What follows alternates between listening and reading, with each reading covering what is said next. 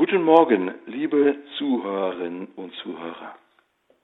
Ich möchte Sie heute einladen, mit mir einen von meinen liebsten Freunden zu besuchen. Dieser Freund ist noch relativ jung. Es ist tatsächlich ein kleiner Junge. Und dieser kleine Junge wohnt im Johannesevangelium im sechsten Kapitel. Die Geschichte um diesen kleinen Jungen kennen Sie eigentlich recht gut. Und doch geht der kleine Junge meistens verloren. Also nehmen wir uns heute Morgen ein bisschen Zeit, auf diesen kleinen Jungen zu schauen. Es geht da um diese Speisung der 5000. Da sitzen die vielen Leute, hören Jesus schon lange zu. Und dann lässt Jesus die Leute sich hinsetzen und dann will er ihnen was zu essen geben, weil sie offensichtlich Hunger haben. Und dann schickt er den Philippus los, der soll jetzt Brot kaufen. Nee, sagt der Philippus, das geht gar nicht. Wo soll ich so viel Brot herbekommen?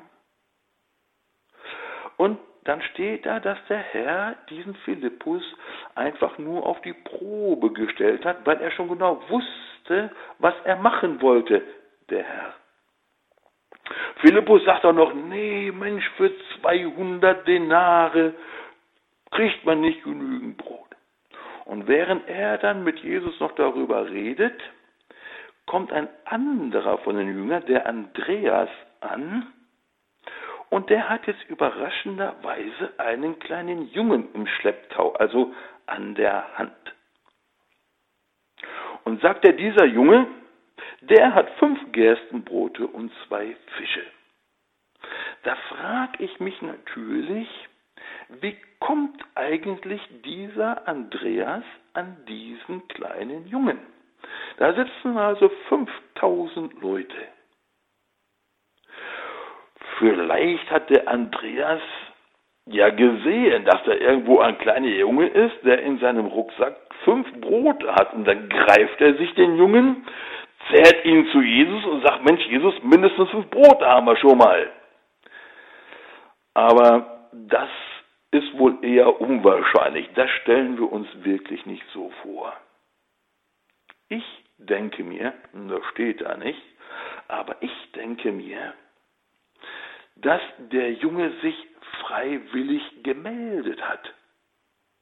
Die Apostel haben doch nicht die Menschenmenge abgesucht und jedem abgegriffen, was er zu essen hatte. Nein, der Junge hat gesehen, dass er mit seinen fünf Broten helfen könnte. Hat er jedenfalls gedacht. Also läuft er zu dem Apostel Andreas und sagt, Apostel, Apostel, ich habe fünf Brote und zwei Fische. Und dann stelle ich mir dieses Grinsen von dem Apostel Andreas vor. Ja, lieber Junge, schönen Dank auch. Aber, ne, guck mal, 5000 Leute, fünf Brote, was soll ich damit? Das ist noch nicht mal ein Tropfen auf den heißen Stein. Geh schön wieder nach Hause. Aber der Junge geht ihm nicht von der Seite und sagt, nein, nein, nein, nein, bring mich zu diesem Jesus, ich will meine fünf Brote abgeben. Dann geht der Apostel Andreas mit diesem kleinen Jungen zu Jesus und hat dann immer noch dieses breite Grinsen auf dem Backen, sagt, hör mal, Jesus, hier ist der kleine Junge, ne? Wünsche mal was Gutes, aber das Ding hilft uns natürlich überhaupt nicht mit den fünf Broten. Aber als er da steht mit dem kleinen Jungen, mit den fünf Broten und zwei Fischen und Jesus vorstellt, sagt Jesus nicht, hör mal, deine fünf Brote hilft gar nicht. Was wir brauchen, ist eine ganze Bäckerei, doch nicht fünf Brote. Nein, sagt Jesus, fünf Brote hast du? Wunderbar. Deine fünf Brote, die nehmen wir. Und dann gibt der Junge diesem Jesus tatsächlich diese fünf Brote und zwei Fische. Wenn ich der kleine Junge gewesen wäre, hätte ich diesem Jesus genau vier Brote gegeben und vielleicht einen Fisch. Denn wenn ich ihm alles gebe, weiß ich nicht, ob ich dann überhaupt noch was zu essen kriege. Denn wenn das unter 5000 Leute geht, bleibt für mich natürlich wieder nichts über. Aber dieser kleine Junge ist für Sie und für mich ein Riesenvorbild. Denn dieser kleine Junge hat sich freiwillig gemeldet und hat freiwillig nicht etwas gegeben, sondern alles gegeben.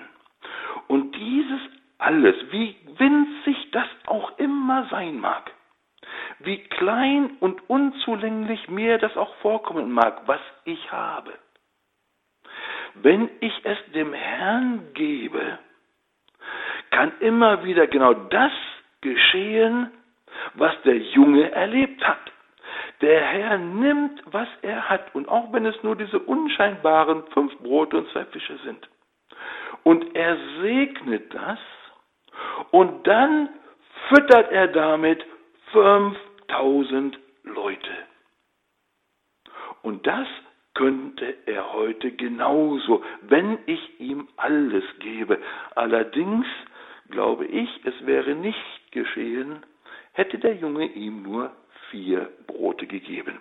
Es wäre auch nicht geschehen, wäre der Junge einfach so überzeugt davon gewesen, dass das, was er hat, sowieso keinen Unterschied ausmachen kann, sowieso nichts bewirken kann, dass er sowieso zu klein ist, zu dumm ist, zu ich weiß nicht was. Dieser kleine Junge hat dann erlebt, wie er, wenn er dem Herrn alles gibt, was er ist und hat, was der Herr dann damit anstellen kann, was dann geschehen kann. Stellen Sie sich vor, wie der kleine Junge nach dieser wunderbaren Geschichte nach Hause gelaufen ist. In meiner Vorstellung hat er zur Belohnung noch einen von den wieder eingesammelten Körben Brot mitbekommen.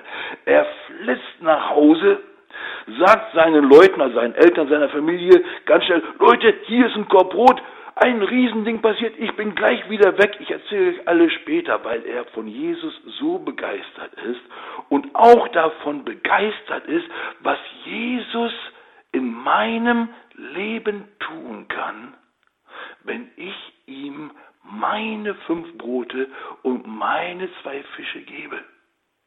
Jesus macht den ganzen Unterschied aus.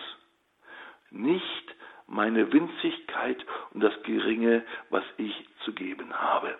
Ich lade Sie heute ein, wieder einmal neu, dem Herrn alles zu geben, was Sie sind und haben und zu erleben und zu sehen, wie der Herr es segnet, wandelt und was er damit alles tun kann.